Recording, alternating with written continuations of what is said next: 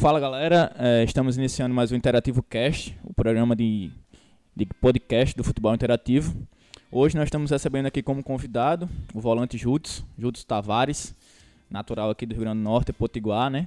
Teve passagens aqui pelo futebol Potiguar, pelo Potiguar de Mossoró, também teve pelo Santa Cruz de Inharé, América de Natal foi onde ele se destacou e depois voou mais alto, foi pro Havaí, né? Recentemente agora subiu para a Série A do Campeonato Brasileiro junto com o Havaí e agora vai traçar um novo rumo, um futuro é, mais promissor. Preferiu sair do país, né? Vai ter uma experiência internacional agora. Então, Júlio, é, vamos conversar aqui um pouco sobre é, a sua trajetória no futebol, né? Como você começou e também assim, a importância do seu papel no, no, no, sistema de jogo, né? Volante, você como volante sabe muito bem que é cansativo ter que atacar, ter que voltar, marcar, a preparação tem que ser muito boa. E seja bem-vindo, né? Pra gente começar aqui. Eu agradeço pelo convite, né? Satisfação estar aqui para trocar essa ideia com vocês. É, já tem três anos que eu saí daqui de Natal, né? Mas antes eu fui emprestado algumas vezes quando jogava no América. Meu primeiro empréstimo foi para o Santa Cruz de Inharé, depois Carpina, Corinthians de Caicó, Potiguar de Mossoró e o último clube antes de de eu atuar pelo América profissionalmente mesmo foi o Globo. Na época o Globo jogava a segunda divisão do, do estadual e eu, eu fui para lá, a gente conseguiu ter o acesso, né? E no ano seguinte eu tive a, a sequência no América, né? Depois do, de oito meses em 2014. Comecei a jogar em 2015 eu tive a oportunidade de jogar mais de 80% dos jogos naquele ano. E aí que veio a, a minha transferência para o Havaí. E lá no Havaí foram três anos de, de contrato, né, onde minha família se adaptou muito bem à cidade, a clima. E agora a gente tem um novo desafio pela frente e espero a gente poder se adaptar tão bem como foi em Floripa. Muito bom. Sobre o seu futuro a gente vai conversar é, mais para frente, né? Nessa conversa que nós, nós estamos tendo aqui. É, e assim, sobre o início da sua carreira, você como, como você falou, você passou era do América, né, da base do América, mas foi emprestado a vários clubes até ter oportunidade realmente no América, como no profissional. E assim, o, o primeiro técnico que deu oportunidade de botar você para jogar foi o Leandro Senna, né? Já, já querendo colocar você para jogar, depois veio o Roberto Fernandes, que hoje está até no CRB. E assim, bancou você, né? Júlio, se você vai jogar, você conta com você. E naquele ano 2015, né? Que foi o, o ano que o, o América foi campeão estadual aqui, é o campeão centenário, você foi muito bem, principalmente nas finais, né? Você anulou o Fabinho Alves, né? Que inclusive hoje está no América. Você fez aquela marcação ali que, que o, o Roberto pediu para você, individualizada em, no, no Fabinho Alves. E assim, o que é que o Roberto pediu para você naquele, naquele dia ali? O que é que você tem que fazer? O seu papel em campo, qual era assim realmente? Era marcar o Fabinho, esquecer o jogo? Era ser, ser uma marcação cerrada em cima dele? Qual, o que foi que o Roberto pediu para você naquele, naquele jogo, naquela final? O, naquele ano, o Fabinho era o principal talvez fosse o principal jogador do, do ABC. Né? Era ele que fazia a maioria das jogadas ofensivas do, do, do time. E o Roberto sentiu a necessidade de tentar que alguém anulasse ele na, nas duas finais, né? que foi a primeira na Arena das Dunas e a segunda lá no Frasqueirão. E o Roberto me deu essa tarefa de marcar ele no, no conhecido mano a mano, que naquela época ainda, ainda se usava. Hoje pouco a gente usa, né? Porque o futebol, a cada ano que se passa, ele muda a forma tática de jogar, essas coisas. E graças a Deus naquele, naquele ano, naquela final que foi importante para o América, né? A gente pôde entrar para a história como campeão centenário. E eu tive a felicidade de poder marcar e marcar bem o Fabinho nas duas decisões.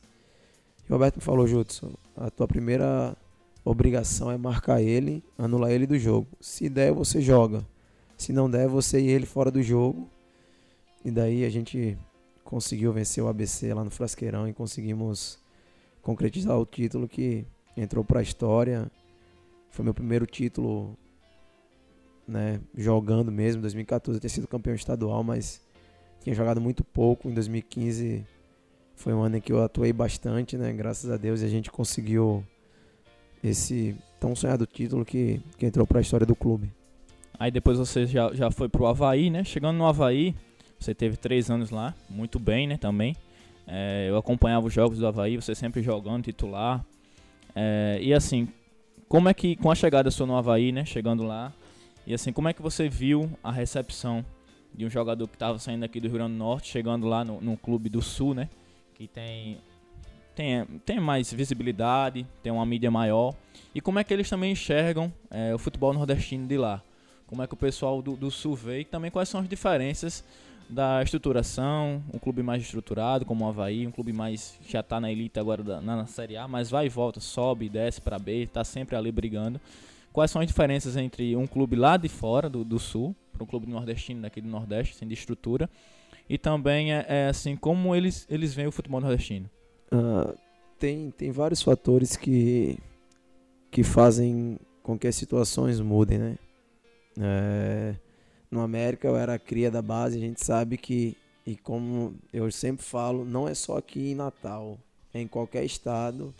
O jogador da base tem um, o pessoal tem um certo cuidado para não, não queimar o jogador e tal.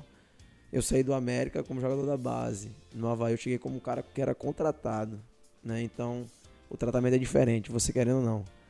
Né? Mas fui muito bem recebido pelos atletas, comissão técnica.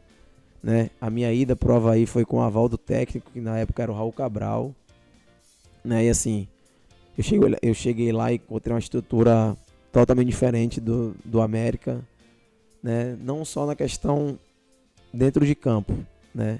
mas a questão fora de campo, as pessoas que, que davam o suporte, porque todo atleta ele tem um suporte por trás, tem pessoas que cuidam de alimentação, parte física. Né? No América tinha isso. Né? Tem até hoje que eu conheço o preparador físico do América, que é o Ebert, conheço o fisiologista, o Igor, que são caras sensacionais que trabalham lá, o Luizinho, que é técnico hoje, né? O, o Lawrence, que também é um baita no profissional. Só que a questão de recursos é um pouco diferente, né? Porque a última vez que o América jogou uma Série A foi 2007. O Havaí, a última vez que jogou, foi 2017, né? Tinha jogado em 2015, eu já tinha chegado lá em 2016. Então a questão financeira dos clubes são totalmente diferentes. Então, com certeza a estrutura vai ser um pouco melhor porque entra mais recurso, entra mais dinheiro e os caras conseguem investir melhor. Né? A BC e América tem um recurso bom, mas não se compara aos times do Sul, né? E assim, essa é a maior diferença que eu vejo em questão de, de viagem, né? Muito mais cansativo você viajar do Nordeste para jogar a Série B ou Série C no, nos estados do Sul, Sudeste, do que o deslocamento de lá, né? A maioria dos jogos é naquela região, mas tipo quando a gente sai do sul para jogar aqui no Nordeste, é no mínimo 5, 6 horas de voo. Mas a gente faz isso duas, três vezes no máximo. Esse ano a gente jogou na Série B, né, em 2018, jogou Fortaleza, CSA, CRB e Sampaio, se eu não me engano, né? E a gente fez isso quatro vezes só no ano. Imagina os caras né? Quantas vezes eles fazem isso no ano para jogar um, uma, uma, competição nacional? Então, vários fatores fazem com que no final tudo pese, né? Mas assim, são são parâmetros diferentes, né? A gente pode até comparar, mas a gente poderia comparar se tivesse a mesma o mesmo recurso financeiro entrando para os dois clubes, né? Eu vou dar o exemplo do, do Havaí, que foi meu ex-clube, e do América, que é meu clube revelador se a gente visse os dois clubes com a mesma receita, a gente poderia fazer alguma comparação, né? Mas receitas diferentes, competições diferentes que os caras disputam, né? O Havaí vai disputar a Série A em 2019, o América, infelizmente, vai, vai disputar a Série D. Então, uma questão de, de valor que entra, de receita que entra no clube, é muito diferente. Então, eu acho que por isso não dá para comparar a questão de estrutura. Hoje, né, na verdade, o Havaí está muito mais estruturado que o América mas eu acho que mais fora de campo, em termos de profissionais que trabalham no clube. Eu acho que são, são pessoas totalmente qualificadas, cada um com a sua característica, mas que, que são excelentes profissionais, tanto lá como aqui. É muito bom. E assim, é, você, como você mesmo falou, você já passou por alguns clubes, tem 25 anos, mas já passou por alguns clubes na sua carreira, jovem, mas já passou, tem um, um longo currículo já, podemos dizer assim. E você já passou por, por vários técnicos também, né, durante esse período. No, no próprio Havaí você passou pelo Claudinei, que eu lembro, pelo Silas, pelo e pelo Geninho agora recente, né? Se tiver mais alguém, você pode complementar. E assim, aqui no América foi o Roberto, o Leandro Senna, o, o, Outros técnicos também passaram com você aqui no América. E assim, eu queria saber de você, Júlio, o que é que você mais admira em um técnico de futebol? Assim, o que é que ele tem que ter de bom, que você já, já tá jogando em alto nível, né? O que é que você enxerga nele que ele tem que ter de bom para ele ser um técnico de ponta, realmente. O cara, esse cara é bom porque ele tem isso. Ele tem liderança, ele é um cara que, que não perde o grupo, ele é um cara que tem um sistema tático muito bom, que, que faz com que todo mundo entenda bem. O que é que um técnico que você enxerga hoje que ele tem que ter, que é primordial para você? Cara, eu acho que você já falou todas as características que um bom técnico precisa ter para estar no, no alto nível, né? Questão tática, fora de campo também, como lidar com, com os atletas, né? não é fácil você gerenciar 30 pessoas no grupo onde só 11 podem ser titulares, né? Você tem mais 19 cabeças para você ter que ter que comandar, isso é difícil, né? Mas tem técnicos, tem técnicos que conseguem fazer bem isso, de conversar com o atleta, de deixar todo mundo satisfeito no, no plantel, né? Tanto aqueles que são titulares como aqueles que são reservas, né? A questão de, do treinamento também, um treinamento que, que faça o jogador ter aquela vontade, aquela motivação para treinar, assim, né? Mesmo, mesmo o atleta tendo que fazer o seu melhor a cada treinamento, independente se ele está gostando ou não do treino, mas eu acho que isso influencia bastante. O cara ter um, um bom convívio com todos os atletas e a questão tática e técnica de trabalho dentro de campo. Eu acho que isso, para o cara ser um bom técnico, eu acho que é que está de bom tamanho. Agora vamos falar um pouco sobre é, o seu papel, né? Você é volante. É, eu joguei futebol, não profissionalmente, mas joguei futebol. Inclusive joguei com você, é, ainda jovem, sub-13 por aí assim. E a gente sabe que o volante é uma posição que exige muito do jogador, né? Ele tem que tem um segundo volante, né, que foi modernizado, tem até o terceiro volante também, mas o segundo volante é o que se mais fala hoje no futebol, que é aquele cara que tem que chegar lá na frente com qualidade, tem que ter um bom passe também com qualidade, uma série de bola com qualidade, e ao mesmo tempo ele também tem um papel na marcação, de ajudar o outro volante que está lá, que é o cão de, cão de, cão de guarda da defesa.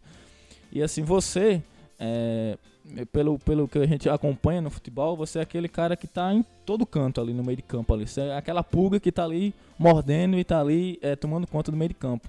E assim, o, o papel tático do, do volante para você, o que você enxerga, quanto ele é importante dentro de uma equipe, assim, que o treinador fala para você, assim, como é que você enxerga esse papel? É, eu acho, assim, toda, toda posição no, toda posição é importante, né? Porque se cada um fizer a sua função bem feita, a equipe vai ficar uma equipe bastante equilibrada e com, com bastante com bastante determinação para ganhar os jogos, né? Quando você faz bem o seu papel, o seu companheiro do tá fazendo dele também, a probabilidade de você vencer o jogo é muito maior. Uh, os técnicos que eu tive, principalmente no Havaí, né? Porque no, eu vim atuar mesmo no América com o Roberto, como eu falei, a gente falou aqui no, nos bastidores, eu acho que eu no América eu tive se eu não cheguei a 50 jogos com o Roberto, eu tive uns 48, 49 jogos com ele. Né? E com ele eu era primeiro volante já.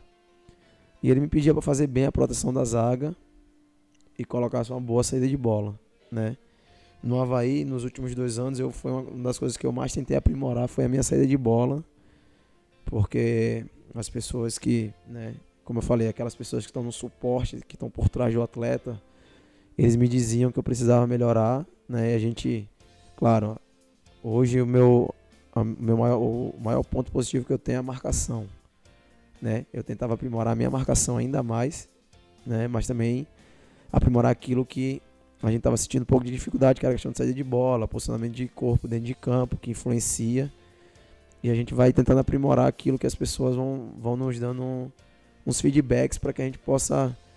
A gente não vai ser perfeito, mas que a gente possa chegar um pouco perto da, da perfeição para fazer aquilo que é preciso para ter um bom rendimento dentro de campo. Né?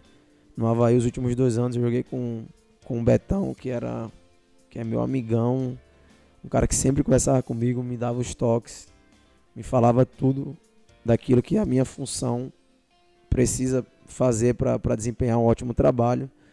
E assim, ele, pela experiência que ele tinha, eu sempre escutei bastante ele.